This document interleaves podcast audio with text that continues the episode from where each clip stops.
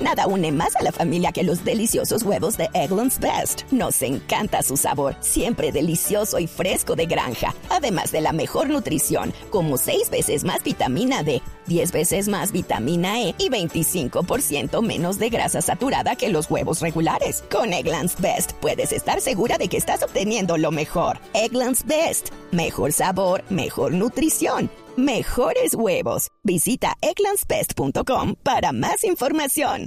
Son las 8 de la noche. Aquí comienza Mesa Blue con Vanessa de la Torre. Son las 8 en punto. Hoy vamos a reírnos, vamos a reflexionar un poco sobre la vida y vamos a tener una conversación con Mickey McFanton. Mickey es el hombre de las muchas voces argentino. Bienvenido, Miki. Gracias, Vanessa. Gracias, sí, muchas voces y, también de, los, Muchas historias. de, las historias y las películas. Sí, y eh, gracias por tenerme aquí, chicos. Es un placer estar en Blue Radio.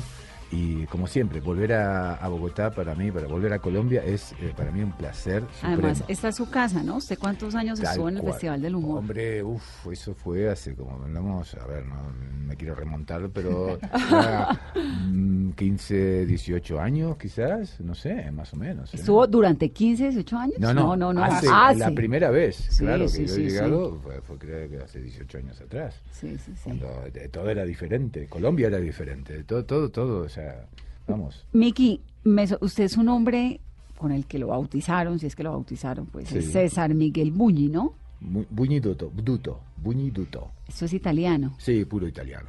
Es que esta descendencia italiana que, llega a Argentina. Igual que aquí que Octavio. Octavio, Octavio Sasso. Eh, soy Octavio Supremo Viridius. Exacto, más romano que el nombre. ¿Es esta migración italiana que llega a Argentina? Exactamente, no, no, inmigración no, no, fue una invasión directamente. Los pues italianos dijeron, eh, vamos a invadir. ¿Qué punto en el mapa? Allí, viene al sur. Ah, va bene, va bene. Va, va. Eh. Y es de Rosario, Argentina. Sí, pero bueno, yo de Rosario, pero digamos que soy de Buenos Aires, porque Rosario nací, pero luego toda mi carrera la hice en, Buenos Aires, todos mis amigos en Buenos Aires, todo, todo allá. ¿Y, el nombre por qué? ¿De dónde sale el Mickey McPhantom? Eso en verdad era, era Phantom, era solo Phantom, solo eso. Eh, el Mac vino después porque yo estaba, yo estaba, eh, sabes, en aquel entonces, eh, no, mm, para situar un poco la gente entienda que no había internet, no había globalización, viajar a Estados Unidos era un rollo, ¿ok? No, nadie podía viajar, no había low budget, low, low cost de nada, nada, o sea, todo era carísimo, todo era engorroso. Entonces, claro, yo me ponía ese nombre artístico que era Phantom, y tenía un amigo que viajaba mucho a Estados Unidos, que tenía parte de la familia allá. Entonces él venía y me traía todo, todo de allá, ¿sabes? Lo que nadie conseguía, porque obviamente no había nada.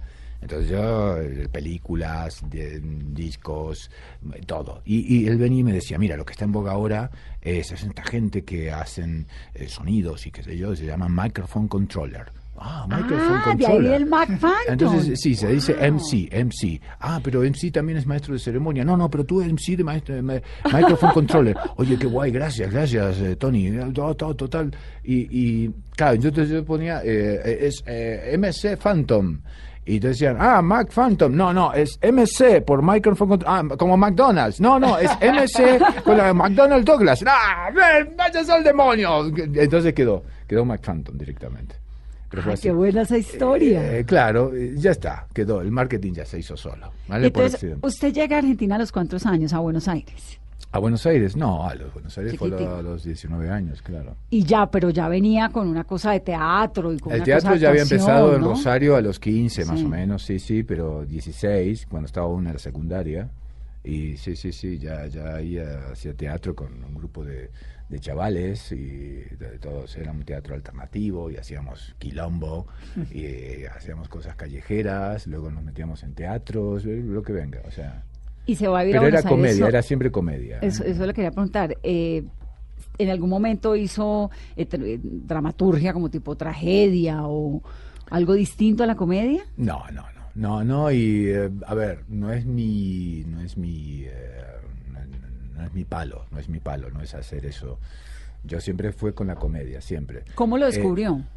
O bueno, yo creo que fue un poco, me gustaba el teatro, más que nada porque cuando, cuando ya a los 14 años vi que ya yo ya iba con amigos que tenían bandas de música, qué sé yo, y, y me encantaba ir a los ensayos y todo esto. Y, y luego eh, esa gente, como son todos artistas, eh, se conocían con actores. Entonces yo empecé a ver a pulular en el ambiente así artístico de Rosario y eh, surgió la idea de ir a, talleres de teatro. Pero lo tuve que hacer sin que mis padres lo supieran, porque mis padres no querían que yo hiciera eso, querían que yo eh, estudiara y que fuera médico, qué sé yo. Entonces yo tenía que, yo iba a la secundaria y luego escondidas me iba a los cursos de teatro. ¿vale? Decía que iba, no sé, a, otra cosa, ¿entiendes? inventaba, inventaba, claro, ya está. ¿Y los papás qué hacían en esa época? ¿Cómo era su familia, digamos? No, mi padre es médico, entonces eh, por eso él quería que yo fuera médico. No, no, no lo fui. le fracasé completamente. y el que fue médico es el, último hermano mío. ¿Cuántos son? Eh, somos cuatro. Yo soy, el, yo soy el mayor. Sí, sí. Y el padre quería, obviamente, bueno, que todos sus hijos se profesionalizaran, que era el término preferido, ¿no? De, claro, los papás exactamente. Pero en su familia había algo de talento, de teatro, de humor, digamos, ¿esta cosa artística o de dónde sale? ¿Qué va? Vamos a ver. Era una familia típica italiana. Lo que pasa es que era una familia típica italiana. Entonces, que, son artísticos de por naturaleza. Claro, ya de por sí, al ser italiana, exacto, ya de por sí es histriónico eso, ya es tragicomedia pura. Es una película, es una película de Federico Fellini, ¿ok? es como que tú lo veías eso, la comida de los domingos a la, mediodía, venían toda la familia, era, ¿sabes? Empezaba bien, pero de repente en un momento, ¡eh, ma che va a mierda! Io sto ma ma fangulo, y ya está, ¿sabes? Y entonces yo veía eso y me mataba, de la, me trinchaba de la risa, ¿sabes? no, no, no, me, me, partía la caja. Entonces, claro, y yo, yo tomaba en solfa todo y eso obviamente no les gustaba a ellos, ¿no? Porque, o sea, entonces yo era un poco el, jocoso siempre, siempre el jocoso. Hacía bromas, hacía prankster. Eh, yo me acuerdo tenía un amigo, el negro Kosihansik. Así era el apellido, ¿eh? Kosihansik. O sea, polaco, pero yo le decía el negro. el negro Kosihansik eh, venía conmigo y el negro Kosihansik era un técnico, era, era un, era un, eh, ¿cómo se dice? Un nerd, un nerdo. Era un nerdo, el tipo era un genio, el tío, ¿no? Entonces con el negro, eh, el negro venía e inventábamos cosas. O hacíamos las llamadas, la típica en aquel entonces los teléfonos eran eso con discos, ¿sabes? ¿Sabes? Entonces llamábamos... Al estilo Tangalanga. Al estilo Tangalanga, pero en aquel entonces Tangalanga no existía todavía. Lo hacíamos desde casa, abríamos la guía telefónica y buscábamos, ¿sabes? Entonces buscábamos, eh, no sé, a las 3 de la mañana llamábamos a una persona. Sí, ¿qué pasa? Eh, señor, les llamamos de la comisaría número 21. no. Es que eh, eh, acabamos de reportar que un, un, oso pardo se ha escapado del zoológico y está en la zona de su calle. Si escucha sonidos extraños, por favor, no haga nada, no abra las ventanas, es muy peligroso. ¿Está ahí, señor? sí. Eh, ¿dónde, está el oso? Ahí, está por ahí. si se asoma a la ventana, pero no se asome. Es muy peligroso. ¿Lo escuchó? ese tipo de cosas. No, y después las peores que hacíamos era, cogíamos un altavoz muy potente, de este tamaño así, y lo cogíamos arriba de un árbol, ¿no? En, en, una de las cuadras donde estábamos, que había una parte que era como de calle de tierra, ¿no? Entonces lo poníamos en un árbol y lo, amarrábamos ahí con un cable muy largo. Esto del negro Cosijancic lo hacía todo, porque él era, ¿sabes? Entonces lo poníamos en aquel entonces tocadisco, pero de alta fidelidad, ¿no? Y buscaba, yo compraba esos discos de efectos de sonido y ponía uno de monstruos. Entonces eh, cogía él y con otro, con otro, eh, con otro hilo, una soga, movía la rama. Entonces cuando venía gente en bicicleta, yo esperábamos y ahí tirábamos el sonido, le movíamos la rama y la gente se saltaba, ¿sabes? No sí, sí, sí, canzones. Y hasta que llamaron a la policía y tuvimos que... que entregar el disco. Tuvimos que entregar el disco, sí, sí, sí. No, canción no, era terrible. profesional. No, mi padre disgustos conmigo, porque venía la policía a saber si le llamaban, oye, ¿usted, usted es el padre de este, de este muchacho? Terrible. Y esto del arte de imitar voces. Esto me surgió, digamos, de, de las películas. Yo miraba muchas películas de niño. Entonces, eh, la forma de escape que yo tenía de la realidad, por ahí de mi familia o del estudio, era ver películas todo el tiempo. ¿Qué película veía? los que daban en la tele. Te imagínate, en aquel entonces no había eh, VHS, no había VHS, no había internet, no había nada. Tenías que mirar lo que ponían en la tele. ya está, en blanco y negro y mirar eso. Luego, obviamente, se modernizó todo con los VHS y todo eso, pero bueno, ya ahí podías ir a alquilar tu película. Pero en aquel entonces, cuando yo era pequeño, no había nada de eso. Y por ahí empezó, digamos, de tanto ver, empezó ese gusto. Claro, pero bueno, era eso, era ver eh, todo el tiempo estar pegado al televisor que venía mi madre y decía, ¡Miguel! ¡Deja de estar mirando la tele! Entonces, eh, claro, eh, yo eh, le respondía como que no estaba ahí, estaba lejos, ¿sabes? ¡Estoy en el baño! Pero bueno, de todas formas, eran esos días. De, de eso, claro, en el baño estudiando. De todas formas, eh, porque dicen que cuando uno mueve el vientre es cuanto mejor se. Se concentra. Es mentira, yo le mentía a mi madre, ¿vale? Le mentía todo el tiempo. Como ella no era intelectual, digamos, era ama de casa normal y, y no era muy intelectual, no tenía una educación, entonces yo me mofaba de eso mucho. Era muy malo con mi madre. Eh, como mi padre era el intelectual, era el médico. Entonces después llegaba la Claro. noche y me daba de azotes. ¿Y en qué, y en, y en qué momento te das cuenta que, que tienes ese talento?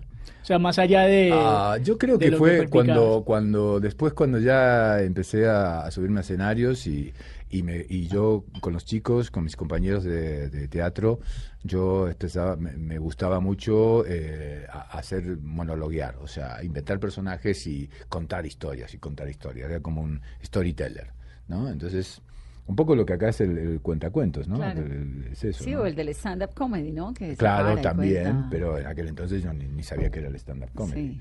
Eh, nadie sabía que era el stand-up comedy. O sea, tú veías a un comediante en una película, pero no sabías que ese tipo era además un, este, un cómico de stand-up. Pero entonces, eh, eso está interesante lo que pregunta Octavio. Entonces aprende como viendo películas y va sacando personajes. Exactamente, exactamente. Historias y personajes. Claro, y siempre Y con les- eso llega a Buenos Aires. Con eso llego a Buenos Aires y es ahí cuando me dicen, tú tienes que ir a, a los pubs y presentarte ahí, tío, porque eres muy bueno y tienes que hacerlo. Y yo decía, no, pero que no, que no". sí, sí, sí. Entonces fue así que cogí, cogí valor y me fui a un pub y, y nada, y empecé, y empecé, y ya está, y me quedé ahí arriba del escenario, ya está. o ¿Y alguna vez pensó en hacer algo distinto a, a- a ser comediante? Hacer- ¿Cuál es, cuál es el...? Sí, bueno, yo pensé mucho en hacer cirujano plástico. Pero la parte que más me gustaba era de coger y dibujarle eh, el, el seno a la mujer, ¿sabes? Dibujarle así el vientre, todo el, el- el trasero, las nalgas. No, y- con ese con, papá. ese, con, ese, con ese marcador, ¿sabes? Y luego decir, eh, bueno, ya está, y luego irme. Sí, y luego irme. con Que, ese- que otro, que otro haga el trabajo pintada, sucio. sí, sí. Yo lo que quiero es lo más lindo que es eso, pintarle el cuerpo a una mujer desnuda. Pero con ese papá diciendo, no, mire, usted tiene que ser no, médico. mire, o sea, usted tiene que ser médico. No, no, a ver, otra cosa, yo no, no creo, no creo, porque la verdad que, a ver, soy un afortunado porque obviamente todos los que estamos eh, haciendo lo que queremos y lo que no, lo que amamos somos afortunados, es así, hay, hay mucha gente que no puede hacer lo que ama o lo que quisiera hacer. Entonces yo realmente otra cosa, no, no, realmente no veo otra cosa. A ver, déjame pensar. No, es que realmente, o sea, es que no hay, no hay. o sea, no, porque es- hay un montón de gente que termina haciendo en la vida lo que no quería hacer es verdad. Y tomando la decisión de voy a hacer esto cuando ya tienen, no sé, 40, 50 años. Claro, bueno, O eso le nunca. pasa, por lo general le pasa a los presidentes, O nunca. a los presidentes de, de las, de las naciones. claro, dicen, esto no lo que yo no quería hacer esto, ¿por qué estoy aquí? Señor presidente, tres minutos para el aire. Ah, no sé qué. Exacto. Más bien. Tres, dos. Compatriotas, estamos aquí reunidos porque... ¡Ah! no me quiero ir de aquí, diablos! eh, alerta naranja, nos vamos. Los zombies están atacando la Casa Blanca, ¿vale? Así que arréglesela como puedan. Yo me voy en el helicóptero con mi perro y mi familia. ¡Adiós! Y chao. Ya está. Se quedan ellos lidiando. "Ah, pero señor presidente. Esos son los zombies. Bien, eh, a lo que iba. Eh, yo realmente soy un afortunado porque hago lo que quiero y, y no, no, no, no pensaría jamás en hacer otra cosa. Bueno, y va a estar hasta el 12 de abril en Bogotá. Sí, en el Teatro Escandia, ¿no? Ahora viene, exactamente. ahora Mejor viene la morir de risa. El nuevo show que traigo es exclusiva para, para Colombia, porque este show lo estoy estrenando en Colombia. O sea, elegí estrenarlo aquí por muchas razones que ahora las voy a enumerar, pero obviamente con este show luego iré a otros lugares como Chile, como volveré a España con este show, pero lo- yo lo- lo- lo diseñé para traerlo aquí porque yo lo quería estrenar con eh, como un homenaje al- a la- cultura colombiana, al público colombiano, en especial a los colegas cómicos colombianos que me ayudaron tanto cuando yo estaba enfermo. Eh, han hecho galas, me han, me han llenado de, de amor, de cariño y de, y, de, y de ganas, de fuerzas de vivir, ¿sabes? Entonces yo dije, tengo que hacerlo allí, tengo que ir a Bogotá y montarlo allí. Entonces dije, mejor morir de risa, es el nuevo Joe, eh, McPhantom está aquí de regreso con todo, con toda la fuerza, con todas las ganas, con los Moving Pictures en el auditorio Scandia, es un auditorio espectacular, ¿vale? Espectacular. Y mejor morir de risa, viernes y sábados, van a ser 12 funciones espectaculares y lógicamente le pido a la gente que eh, si, si ya están desesperados, ya están desesperados, ¿verdad? Sí, estamos.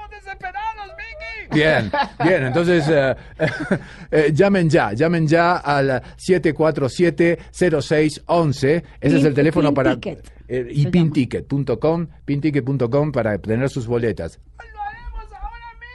Bien, bien, gracias, gracias por estar allí, ¿vale? Y eh, de- sigue haciendo lo que estabas haciendo. Estoy en el baño. estudiando. Bien, estás estudiando en el baño, eso es muy bueno. ¿De qué se trata el show? El show se trata de la vida. A ver, de la vida interpretada, o sea, vista desde mi punto de vista, porque yo vuelco un poco todo lo que me pasó a mí desde lo que estábamos hablando contigo, Vanessa, antes, ¿vale? Desde lo que estábamos hablando de las películas adultas, ¿recuerdas? No, no era eso, no, lo siento, no. En el no. año 2010. Eh, ah, no, no, no, eh, no, estábamos- de, de lo que estábamos hablando de que de- de- desde mi comienzo, de niño, de lo que yo hacía, de cómo empecé a, a- desde el- ver el- el- delante de ese televisor Motorola, me acuerdo que era, ¿sabes? Que hoy en día de todos los chicos dicen, los millennials y los de generación Z dicen, eso es un móvil, no, gilipollas, que te enteres. Eso era, empezó siendo eh, eh, un televisor, ¿vale? Porque Motorola fue la primera compañía americana que, de- de- de- desde luego, mm, con la guerra, todo hicieron con la guerra siempre, todos los inventos. Hicieron el primer teléfono móvil en la Segunda Guerra Mundial, por no lo tenían ni los japoneses ni los alemanes, solo los americanos. Llegaron allí y decían, Adelante. Señor, tenemos aquí el ingeniero de Motorola. Es- Ha diseñado un nuevo teléfono móvil para las tropas, eh, para que se comuniquen en tiempo real en el campo de batalla. Fantástico, hágala pasar. Bien, adelante. Señor, aquí está, es el nuevo teléfono móvil. Los muchachos, pues, ya me dijeron todo. Dígame, ¿qué, te- qué nombre le va a poner? Eh, bueno, le pondremos walkie talkie. I'm walking, I'm talking. I'm talking while I'm walking. I'm walking while I'm talking. Walkie talkie. Fantástico. Llévenselo de aquí. Pero bueno, eh, empiezo a hablar de todo eso.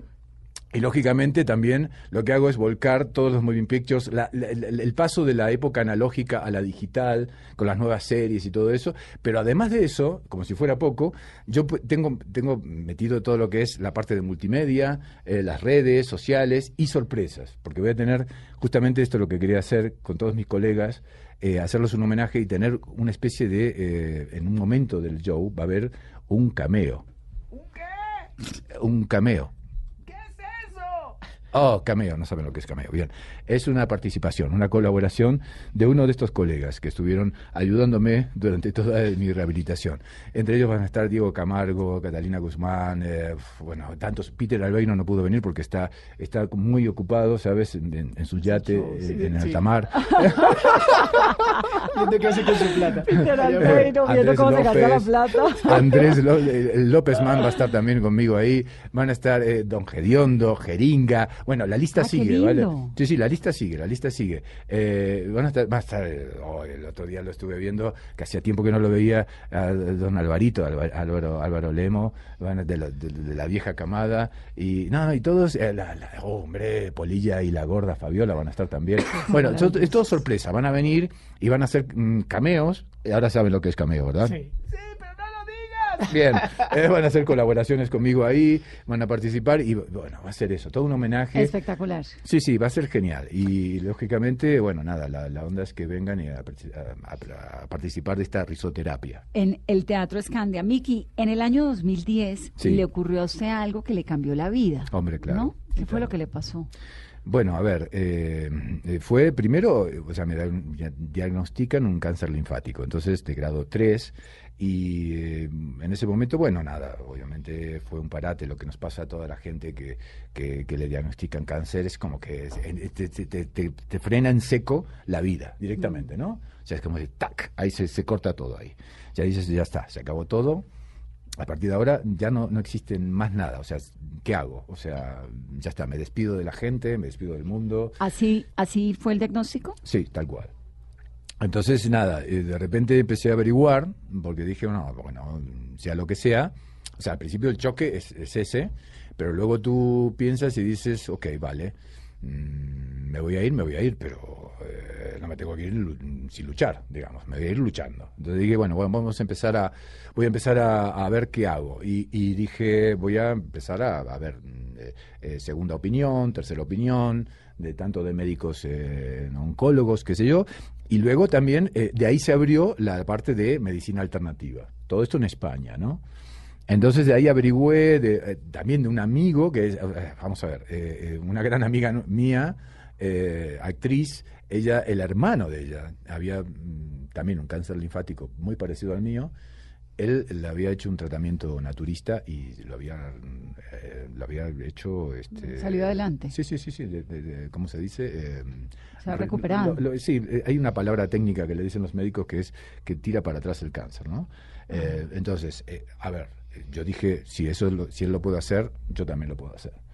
Entonces me comuniqué con él, él me dio los datos de la gente con la cual lo había hecho y yo empecé a averiguar y empecé a, yo a hacer el trabajo es un, tra- un trabajo muy detectivesco que uno que tiene que hacer no porque esto no está no está no es, no, no- no es que está vas a un hospital y te lo te lo ponen como como menú digamos no de opciones.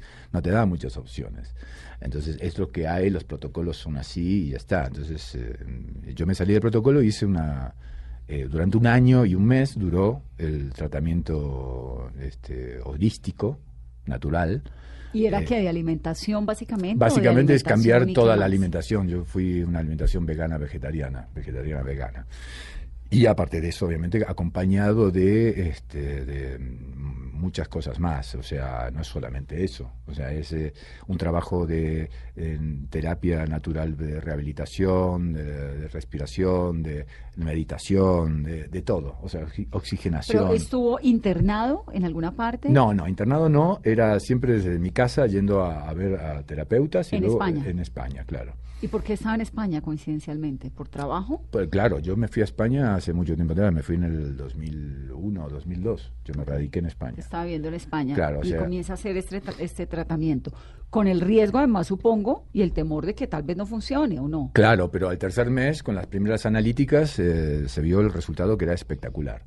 La remisión, esa es la palabra, la remisión era muy grande, o sea, había una, una remisión en, en todos las, las- los niveles de que daba la analítica, daban para atrás. Entonces, eh, ahí yo lo que dije, sigamos Sí. con esto, sigamos con esto a full, o sea, a full.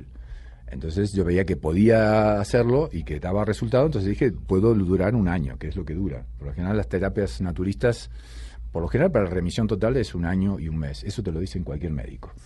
Entonces, eh, claro, es así.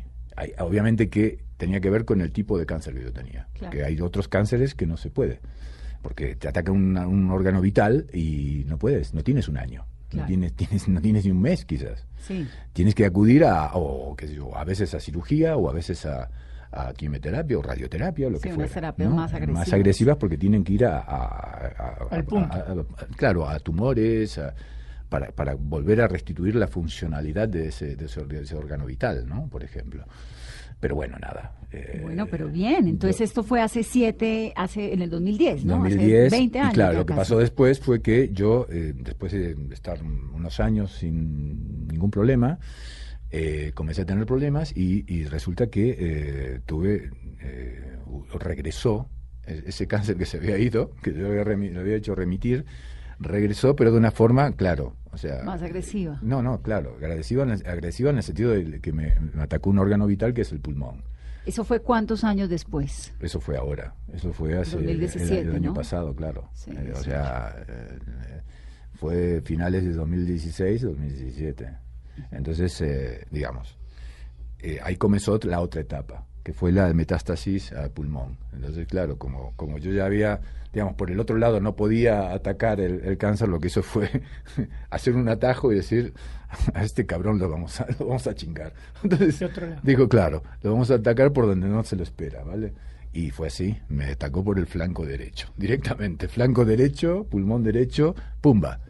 Y ahí ya no pude, porque ya ahí tenían que hacerme punciones, tenía líquido en los pulmones, no podía respirar, no podía funcionar, digamos. ¿Cómo se dio cuenta? Me di cuenta, sabes, en varios viajes, entre ellos uno aquí en Colombia. Tuve suerte de que una muchacha, una, una médica joven que vino a verme al hotel eh, aquí en Bogotá, yo estaba haciendo una grabación para, una, para una, eh, un, estu- un estudio de comedia americano, hicimos las grabaciones aquí, que la estaba haciendo conjunto con Dieguito Camargo y la, y la Catalina Guzmán, justamente. Y mm, yo estaba muy mal, ya no podía respirar casi. Tuve que, o sea, ya me costaba actuar, inclusive. Y entonces llamé a, a la médica, vino esta médica con, con- con un pibe, un, asistente, un, eh, enfermero, y ella me auscultó todo y me dijo, usted tiene algo en el pulmón derecho. O sea, Y era, pero usted la llamó ¿por qué? Porque estaba con un porque ¿qué yo estaba muy mal, estaba muy mal. No, me- no- Sabes que la altura aquí, a uno viene de afuera. la altura pero, pega a mí, pero No claro, pero, pero digamos, a mí ese, eso se me va al cuarto día, al tercer Sí. cuarto día, ya se me va el efecto, digamos, ¿no? Aparte, haciendo ejercicio, qué sé yo. Eh, a mí no se me iba. Yo hacía una semana que estaba aquí y no se me iba y cada iba peor, no podía dormir, tenía como apnea, a la noche me ahogaba. Entonces yo dije, no, no, esto no está bien. Entonces llama la... Llamé en el hotel, le digo, llame a un médico, me llamaron a un médico y vino, vino esta chica. Y que, bueno, no, no sé, no me quedé con el nombre de, de ella, pero bueno, si está ahí, es un ángel que está por ahí atendiendo a alguna persona. Y entonces le dice, venga, hágase, eh, usted algo le pasa. Y ahí arranca, supongo que tiene que haber sido para una persona que además ha vivido de hacer reír a la gente, ¿no? No, no, claro, y además Que que, imagínate, imagínate el miedo que me da de nuevo, ¿no? Porque es eso, te viene el miedo otra vez. pasado y ahora Claro, el miedo, y yo dije, vez. y aparte que yo dije, no, de una, ¿qué es eso? Es eso, de una. Entonces me puse eh, en el camino de regreso, que yo no tenía que volver a España, tenía que volver a Argentina. Me fui a Argentina con un médico amigo allá, me hice los estudios, me, me hacen una radiografía, me dices, mira cómo tienes el pulmón, tío. y yo dije, no, no, no. Y ahí suspendí todo, cancelé todo, una gira que teníamos en Argentina, en Chile, cancelamos todo, cancelamos todo con mi representante, con todos, y me volví a España urgente. Y me volví con mi médico de cabecera allá, mi médica, y bueno, ellos ya está. Hicieron, dijeron, no, no, ya está, esto eh, ya. ¿Es en serio? No, no, ya está. O sea, usted se tiene que poner ya la semana que viene con tratamiento, porque si no, na- Qué no, angustia. ya, ya. Y esto implica, por supuesto, unos cambios, bueno, en la vida, físicos, en Hombre, el trabajo. claro, la quimioterapia es muy dura. Muy además, dura. Es muy dura. Tengo un papá que murió, pues tenía un padre que murió en medio de una quimioterapia y tengo, Oh, tengo siento un mucho. recuerdo terrible de, Sí. de ese procedimiento. Sí. ¿Cómo se recupera? Porque lo veo muy bien. ¿Cómo está? Bueno, eh, con mucho trabajo, con mucho trabajo. Estoy haciendo una rehabilitación, todavía tengo el pulmón derecho, lo tengo medio chingado. Lo siento, ¿verdad? tengo una, un derrame crónico ahí. Que- Perdón, antes de sí. eso, ¿usted fumaba o cuál es la precondición de un... Fumaba haba- habanos de marihuana. No, no, no, no, no, no. No, no, no. Yo dejé de fumar a los 26 años, es- es- es exactamente. Yo empecé a fumar como a los 15 Sí. y fumé hasta los 26. A los 26 dejé de fumar. Que generalmente lo ligan, ¿no? Como con... Sí, pero no, no, a los 26 dejé de fumar. O sea que ya hace muchísimo tiempo que no fumo. Entonces, eh, nada, le- me quedó esa, por, por las punzas, por las pun- me hicieron como, mm, durante el tratamiento, como tres punciones en el pulmón. Y eso, claro, de- creó heridas ahí y eso fu- me, me- me- me quedó esta, eh, este, este derrame crónico. Pero que mm, genial, porque yo, la verdad, la última noticia antes de venirme acá fue ir a ver al médico y me hicieron todo, tomografía computada, todo completo, y me dijeron, mira, esta es la tomografía tuya de hace eh, seis meses, esta es la actual, la de hoy. Y me dice, ¿ves? O sea, el, el derrame se está retrayendo. O sea, estás rehabilitando el pulmón, estás ganando zona sana. Y lo demás está todo fantástico. Así que me dijo, sigue haciendo lo que estás haciendo. O sea, que es, eh, yo estoy haciendo natación, Ya, o sea, ya llego, yo- ya, pues, me hago mis 400 metros libres, ¿ok? Muy bien. Y hago natación, ejercicio de respiración y bueno, y eso lo sigo haciendo. Ahora aquí no puedo hacer natación, pero eh, lo que estoy haciendo es, empezar a hacer eh, un poco de footing y, los ejercicios respiratorios. Ah, footing es eh, trotar, Trotar. trotar un poco. Y, y después eh, ejercicio de respiración. Pero bueno, es, Pero es parte de la rehabilitación. Hay que tiene- estar, hay que ser constante, hay que ser constante y darle y darle y darle y darle. Y tiene que ser muy duro lo que le preguntaba ahora, uno pasar de ser una persona que hace reír Sí. al mundo Sí. a un día decir, no sé si tengo algo de que reírme. Hombre, no, siempre hay que, que reírse. ¿Sí? Sí, sí. ¿En algún yo momento estaba, yo perdió estaba, la- yo estaba, la risa? yo estaba en la quimioterapia, yo estaba eh, todo sin pelo, sin cejas, sin nada. No tenía pelo, pero ni siquiera ahí abajo, nada. Sin detalles, por favor. Por favor, Vanessa, yo... No, que- no es me interesa ese detalle. Gracias. Gracias. Vale, no tenía No pelo, no tenía interesa. pelo, no tenía, Vanessa, era totalmente un humanoide, ¿vale? Entonces, era totalmente lampiño, un lampiño total. Entonces, eh, ¿qué pasa? Yo estaba así en esas condiciones, este, iba, iba al hospital a, a- a enchufarme y todo el tiempo bromeaba con los enfermeros. Los enfermeros eran mis ángeles ahí, yo bromeaba con ellos, ¿sabes? Yo llegaba, llegaba así, lo miraba, el jefe de enfermeros siempre me decía, oye, ¿qué tal, Carlos? Oh, ¿qué tal, Miki? ¿Cómo estás? Bien, ¿me ves bien, no? Oh, te veo fantástico. Vale, ¿tú crees que mañana estaré mejor? Ah, sí, seguro, mañana vas a estar mucho mejor. Ah, gracias, gracias.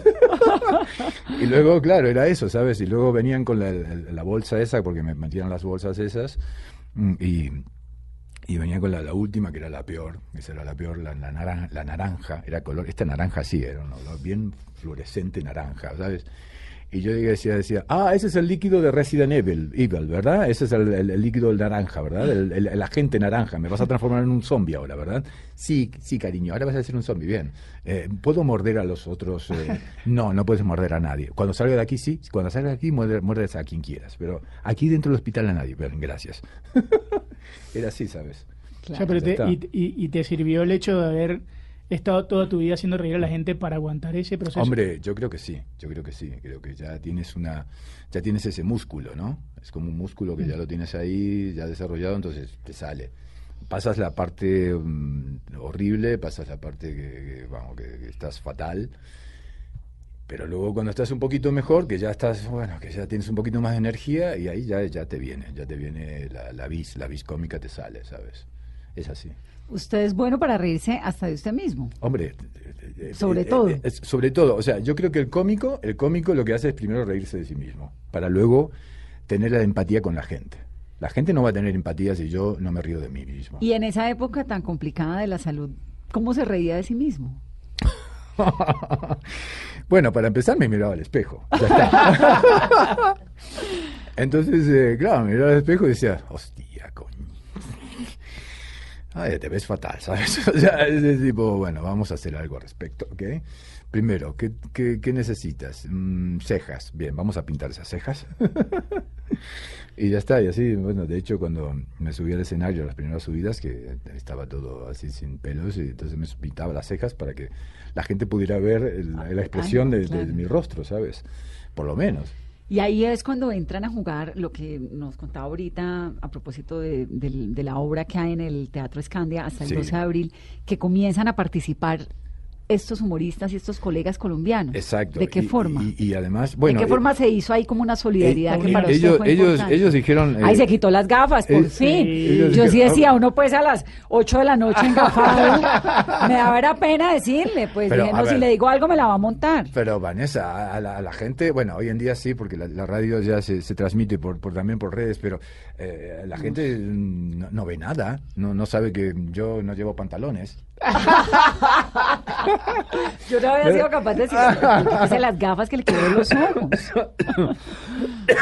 Me hace reír, tía. Bueno, nada, la historia es, ellos empiezan de una forma completamente eh, natural. O sea, yo no, yo eh, no me lo esperaba. Cuando viene mi representante me dicen, mira, toma, me, me da el, el- el- la foto ¿no? en el móvil de- del, del póster de lo que estaban ellos, de la gala que estaban programando. Y yo le digo, ¿qué es esto, tía? Pero vamos, eh, pero por favor. No lo puedo creer. Sí, sí, sí, sí. Y ellos solitos, ¿eh? Pero tú le has dicho algo. No, no, no. Yo no he hablado con nadie. O sea, e- ellos me han hablado a mí y me han dado esto ya. pero es que esto es pero alucinante. Bueno, es que ellos después me, hablé con varios de ellos y me decían, mira, Miki, yo me he criado viéndote a ti. Entonces de repente que, que te pase esto, que estés pasando por esto, ellos dicen, eh, se miran entre ellos y dicen, oye, hagamos algo con el Mickey, ¿vale? Sí, sí, vamos todo, que va, sí, sí, de una, de una. Todo. ¿Y cómo es de linda suma- la solidaridad? se- no, no, es alucinante. Impresionante. Y una bola, y bueno, y después me pasó lo mismo en España con los colegas de allá. Los colegas de Sevilla, los sevillanos, los de, los de Barcelona, los barceloneses. ¿Y qué hacían? ¿Recogían fondos? Sí, sí, sí, sí, empezamos a hacer la gala. Y luego me pasó con los argentinos en Buenos Aires, hicieron lo mismo. Y yo decía, no, no, por favor. Pero los primeros, los que primeros dieron la, la, la, la, paso. la- la punta del ariete Fueron fueron los colombianos. Ah, ¿vale? Luego los demás miraron y dijeron, hostia, qué buena idea. Sí, va, vamos con Mickey, vamos con Mickey. Va, pum, pum, pum, pum, pum. Y yo dije, no, no, tío, por favor. Y yo, claro, yo miraba eso.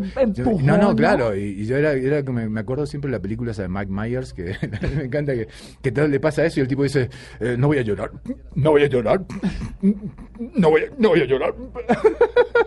y después estaba llorando como un imbécil, ¿sabes? O sea, hacían, hacían las entrevistas y yo terminaba llorando. o sea, no voy a llorar. Eh, Pero es genial, es que eso es, es, es muy fuerte. Es muy O sea, fuerte, te supera. que- O sea, es como que. O sea, dices, pero macho. O sea, de una forma totalmente eh, natural, o sea, fuera de ti. O sea, es algo que tú no controlas. Y es alucinante. Quisiera uno preguntarse qué hizo uno para eso, ¿no? Claro, exactamente. A mí me pasaba eso. A mí me pasaba eso. Yo, decía, yo, yo no sé qué, qué- qué he hecho para merecerme esto, tío. Pero bueno, es, es- es alucinante. O sea, a mí me, me, me- me- mató. Me mató de, de- de- No, pues, de- de obviamente emoción, no, al de contrario. emoción. No, no, me mató de emoción.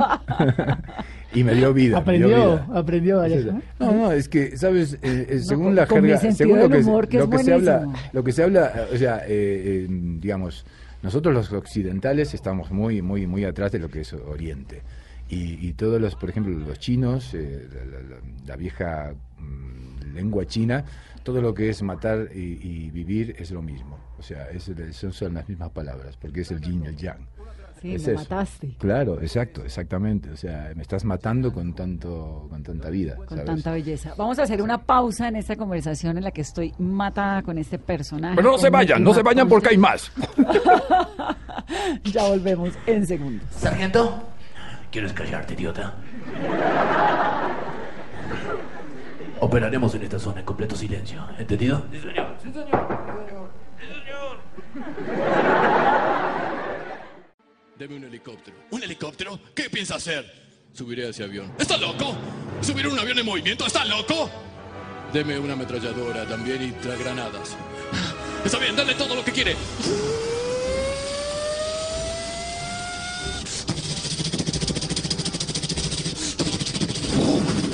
¡Todo listo! Adelante, McCoy.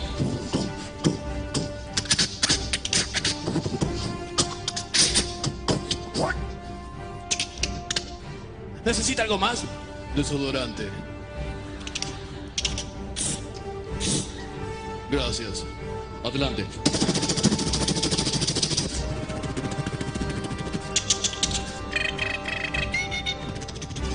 McCoy, estamos aproximándonos. Acérquese lo más que pueda al ala de. Continuamos, es Mesa Blue con Mickey McPhantom que nos está llenando con una vibra y con una adrenalina deliciosa. Qué bien tenerlo, yo no lo conocía en persona. Ah, yo tampoco, Vanessa, es fantástico. De hecho, tenerte. cuando era famoso y comenzó en, en Sábados Felices, Eh, sí. yo estaba muy chiquita. Eh, pero claro, claro, claro. No, es más, tú no podías ver eso, porque eso era en el horario de protección al menor. ¿Qué hacías viendo eso? No era para, era para- era para mayores de edad. Pero bueno, nada, sí, sí, sí, es verdad. eh, sí, sí. A ver, hay mucha gente todo el tiempo, pero me pasa aquí y me pasa, bueno, en, en Argentina también, pero eh, aquí, sobre todo, aquí viene gente y me dice, no, sabes que yo, yo desde pequeño te veía, yo me, me- me crecí viéndote y o, yo, me- yo siempre digo, eh, soy consciente del tremendo daño que he hecho a generaciones ¿Cuántos y yo no me va a alcanzar la- una vida para, para poder eh, compensar eso, para poder devolverles todo ese No, cariño. para agradecerle a nosotros No, tantas no, no, risas. ¿Cuántos años tiene usted? 57 tacos, voy para los 58 ya este Pero año. es come años, como decimos aquí en Come Colombia. años, qué buena esa. o sea, soy como un Pac-Man de, Sí, de años. Sí, sí, yo creo que sí. Lo que pasa es que, ¿sabes que Tengo, tengo la, la, yo creo que tengo la, la, eh, la, fortuna de que siempre mm, como la guindilla azul. Entonces se transforma todos en azul, ¿vale? No, pero además Entonces, supongo que esto de estar en una vida en la que uno siempre se está riendo. Sí. ¿Qué pasa cuando uno sale al escenario y no tiene ganas de reírse? Porque supongo que usted algún día tuvo alguna amargura, ¿o Uh, no? Lo he tenido, claro, claro que sí. claro Y que no, me sí. toca salir al show, porque sí. Hombre, te toca, te toca. Esos, di- esos días te tocan. No son muchos, por suerte, ¿eh? Mm. Son a, a todos los cómicos. Yo he charlado con los cómicos. Esto nos ponemos a charlar siempre los cómicos en las mesas cuando ponemos a tomar una- un, un tequila. Pues sí, vamos a hablar de viejos tiempos. Y empezamos a hablar, ¿sabes? De, y, y siempre sale ese tema. De que, oye, ¿qué, qué pasó? A ver, ¿cuándo tuviste que subirte? Ese día que no tenías ni energía cero, estabas por el suelo, deprimido. ¿Cuándo le pasó? Y a mí me pasó, por ejemplo, eh, me pasó una, eh, una me acuerdo muy, muy, muy grande, fue cuando eh, en Madrid eh, fueron los, los atentados de yihadistas. Sí, de Atocha. De, ¿De Atocha, Atocha? de Atocha, De Atocha. Que yo todo el tiempo estaba en esa estación, pero todo el tiempo. O sea, pero todo el tiempo, todas las semanas era subirme de un tren y bajarme y subir al otro. Porque era eso, porque yo viajaba mucho por las shows. Entonces, esa, esa era, era una, una estación, una estación que, que converge todo. Entonces converge lo de larga distancia con lo de, lo de media distancia. Entonces era, era como venirme desde un tren, un viaje de un show desde Cádiz y llegar a, a Atocha y coger el tren que me iba a llevar a mi casa, a mi hogar, con mi familia. Entonces, cuando pasó eso, fue terrible. Y, y yo me acuerdo que yo tenía que ir a, no me acuerdo dónde era, era por Castilla-La Mancha, un, un pueblo, un pueblo, ¿no? Una ciudad pequeña. Y me dice, y yo, claro, cuando pasó, yo digo, le digo a, a mi manager, oye, pero ¿será que el tipo este ha cancelado el show, verdad? No, no, no, no. No. Él quiere hacer el show, él quiere que lo hagamos. Pero hoy, con el ambiente que hay en toda España, él lo va a hacer. Oh, coño, vale, vale, vale. Vale, entonces nada, subí al coche y tuve que ir. Porque la vida cotidiana tiene que seguir, además. Exacto. Eso lo- Entonces, lo- llegué show ahí, llegué ahí, Eso se aprende un llegué montón ahí en esos y- escenarios y de llegué, y yo llegué, aparte yo esperando que el tipo me dijera, mira, no hay nada de gente, lo vamos a cancelar. No. Me dice, no, mira, el, el lugar está petado. La gente ha venido. Y usted se sube al escenario y qué? No, tienes que... Y sales, y sales, y sales, y sales, y ya está. Y en ese momento yo no podía tocar en el tema, no, no toqué nada del tema. Claro, porque no había nada que reírse. No, no, porque era horas, a horas de que había pasado eso. Sí. Todavía se estaban contando los muertos. Miki, ¿cómo está el negocio, digamos, con todas estas competencias que hay digitales, con los youtubers? No sé si tengan algo que ver, le confieso que ese no, evidentemente, pues no es mi campo, ¿no? Pero, eh, ¿cómo está con estas plataformas, con, con todo lo que hay en el mundo A mí- contemporáneo? A mí, a mí me parece genial. Me parece genial porque, de hecho, eh, la, la comedia se ha diversificado, ¿no? Entonces, eh, hoy, hoy día toda la gente hace comedia, digamos, por alguna forma, digamos. O sea, siempre está este listo que hace el meme y que te hace reír, o el que graba el vídeo. Eh, entonces, ya está. Los challenge. No hay nada más estúpido y descerebrante que un challenge. Pero te, pero te matas de risa viendo a un estúpido descerebrado que hace eso, ¿sabes? El challenge del agua, de la boca llena de agua. Eh, Exacto, el challenge del Kiki, o el challenge de, entonces ya, de eso hablo en el show, de hecho. Y entonces, nada, eso a mí me encanta. ¿Cuál es porque tu yo creo que me voy a preguntar, ¿eh? El ¿Cuál? challenge mío. A mí me gusta, siempre me gustó el, el, eh, el mannequin, el mannequin challenge. Entonces, de hecho, yo voy a trabajar, voy a jugar con la gente, voy a hacer unos momentos así. ¿Cuál es el que- mannequin yo-? Están todos, Eh, todos se detienen y ahí. hacen el... ¡Ay, el video! Claro, es video maravilloso, pero es que ese tiene un componente de creatividad genial. Claro, ¿no? a mí me encanta, el de Claro. mannequin me encanta. Entonces, eh, de hecho, yo en el, en el teatro vamos a hacer, voy a hacer varias cosas interactivas con la gente y una de ellas es el mannequin. Yo quiero hacer el mannequin con eh, lleno ahí de gente, ¿sabes? Es buenísimo, sí. y, y bueno, pero yo me voy a preocupar realmente por la competencia, ¿sabes cuándo? Cuando eh, ya eh, el, el- el humor lo hagan robots. Ahí me voy a preocupar. Sí, como yo cuando el periodismo lo hagan robots. Eh, ahí no la presentación de noticias, que ya hay quien lo haga. Ya hay quien, Ya hay robots, ya. sino el periodismo, No, no, la claro, reportería. exacto, ahí va. De acuerdo. Ahí va. Y en Colombia, pues hay una meca, hay una, hay un caldo de cultivo súper interesante y un gremio tremendo en esto del humor. En comparación con otros lugares del mundo, ¿cómo está Colombia? Sí, sí, sí. Colombia está ahí entre los primeros, definitivamente.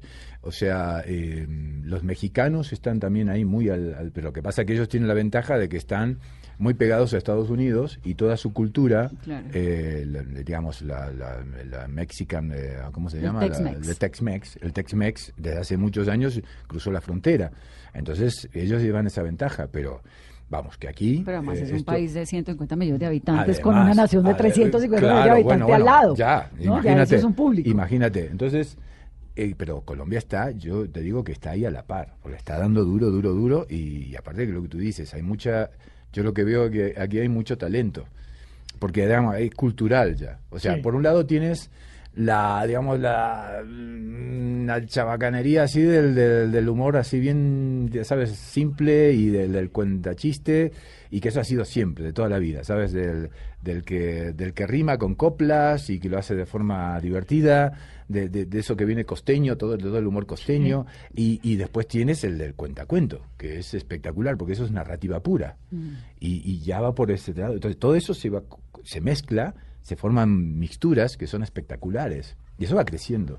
Desde que yo llegué aquí hace 15 años atrás, ahora yo veo un desarrollo espectacular. Espectacular. Y sigue, y sigue. Y yo creo que va a seguir creciendo, por suerte, y, y ya, y vamos a, a tener una, vamos, eh, el Comedy Central va a tener que mirar mucho hacia este un- lado. un claro, claro. aquí. Exactamente.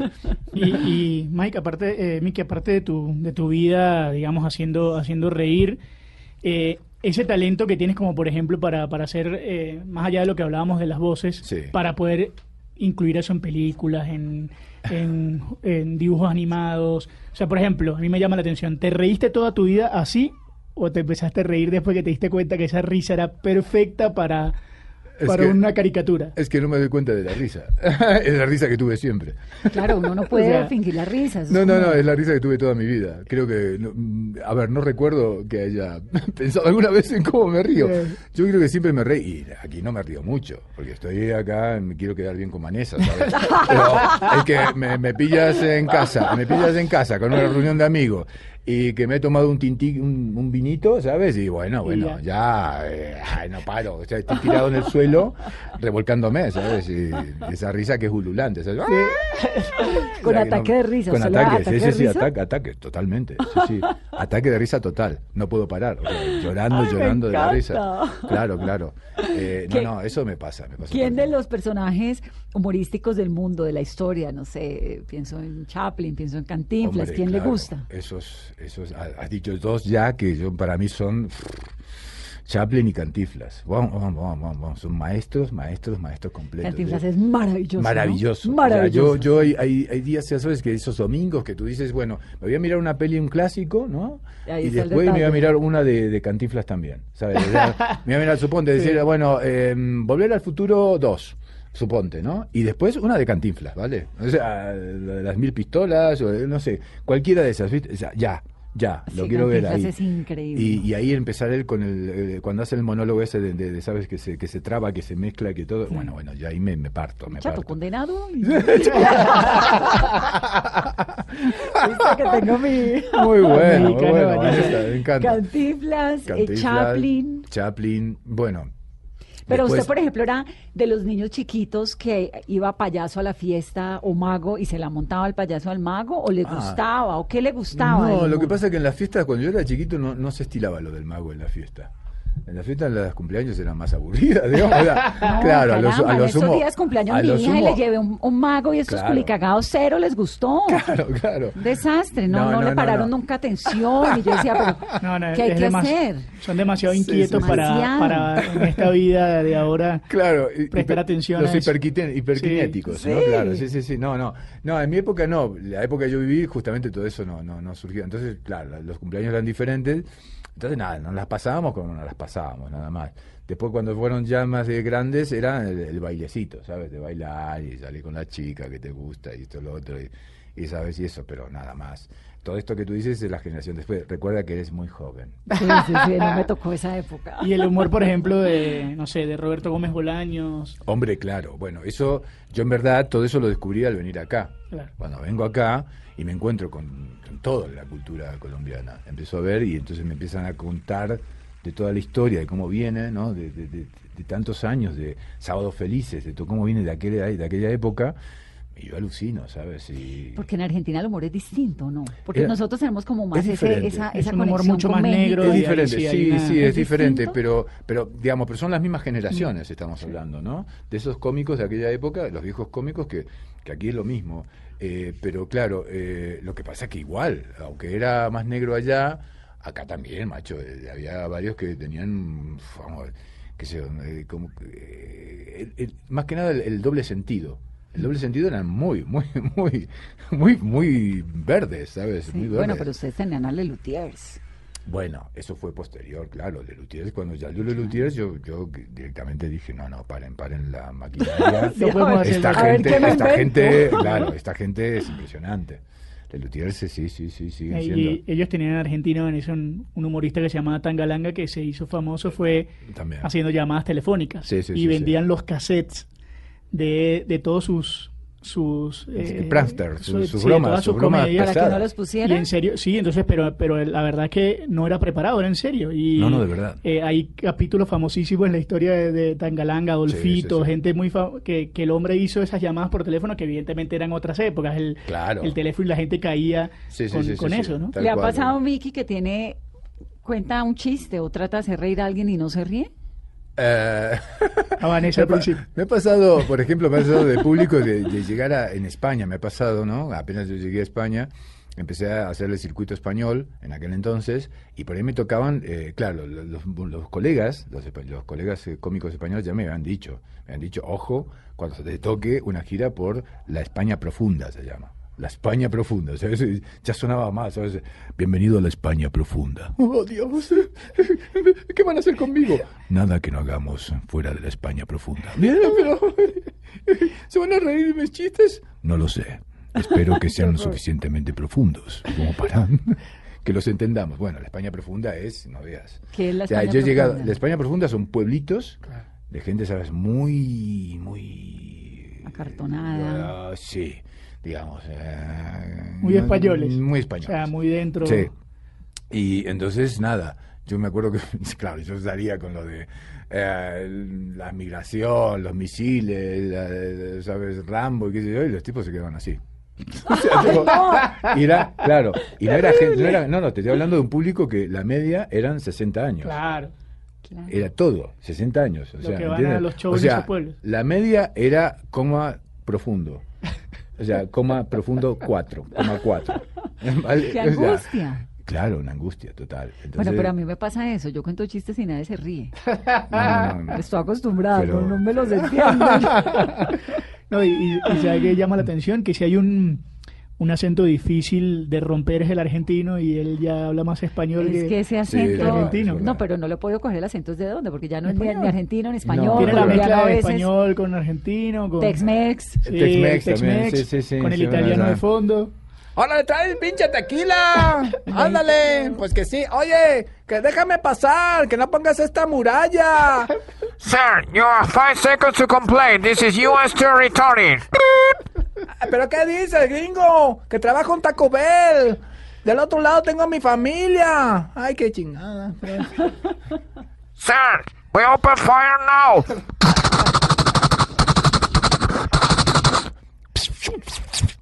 ¿Pero por qué disparas, gringo? Que tengo chaleco de Kevlar. No, no, pero es, es, es- es, eh, digamos, yo lo que he hecho es una mezcla de, De todos, todos. los- de todos, claro. Donde voy, trato de, o sea, de hecho ahora estoy en un curso, estoy en el B1, en, recién he empezado con el primer básico de catalán. O sea, estoy aprendiendo catalán. ¿se va a independizar? Sí, me voy a independizar. pero Para hacer shows en Cataluña. en catalán. Sí, sí, sí, sí, sí, para hacer en Cataluña en catalán, porque es una lengua muy, muy, eh, muy, eh, no, te, no te imaginas, es, es- es- es muy prolífica, es una lengua muy completa y es completamente diferente al español. Entonces eh, me encanta y yo este- ya tengo un par de cómicos, colegas eh, catalanes que lo hacen el show. He ido a ver los shows de ellos en catalán y me encantó. Yo dije yo quiero esto yo quiero esto, quiero subirme al escenario, como me pasó con el inglés. Cuando yo aprendí- cuando llegué a Estados Unidos, digo, yo tengo que aprender inglés, porque, a ver, ¿qué, qué hablan acá los gringos? Hablan inglés, tengo que hablar en su idioma, ¿vale? Entonces yo aprendí inglés y dije, después el desafío era actuar en inglés para los gringos y hacerlos reír en inglés. Bueno, ahora lo mismo me pasa en Cataluña. Digo, tengo que aprender catalán, así que nada, dentro de, mm, no sé, la, la, la propera vegada, la propera vegada quizá esté parlando catalá. ¿Eh? Molt bé, molt bé. Ay, Miki, qué gusto tenerlo. No, por favor. el placer es Muchas todo gracias mío. por hacernos reír. Qué, qué maravilla. Hasta el 12 de abril en Bogotá. Sí, no se lo pierdan. Escandia. Mejor or, morir y ir de risas en pinticket.com al 747-747-0611. Allí tienen que llamar para tener sus boletas para mejor or, morir y ir de risas. Sí, un show espectacular, lo último de lo último de Mac Phantom, con sorpresas, con invitados por con, eh, con colaboraciones de, de estos colegas que son... Muy bien, lo has aprendido, muy bien, muy bien. ¿Sigues en el baño? Sí, tengo mucho que estudiar. Bien, ok, ¿cómo ¿Es? Mickey o Mac?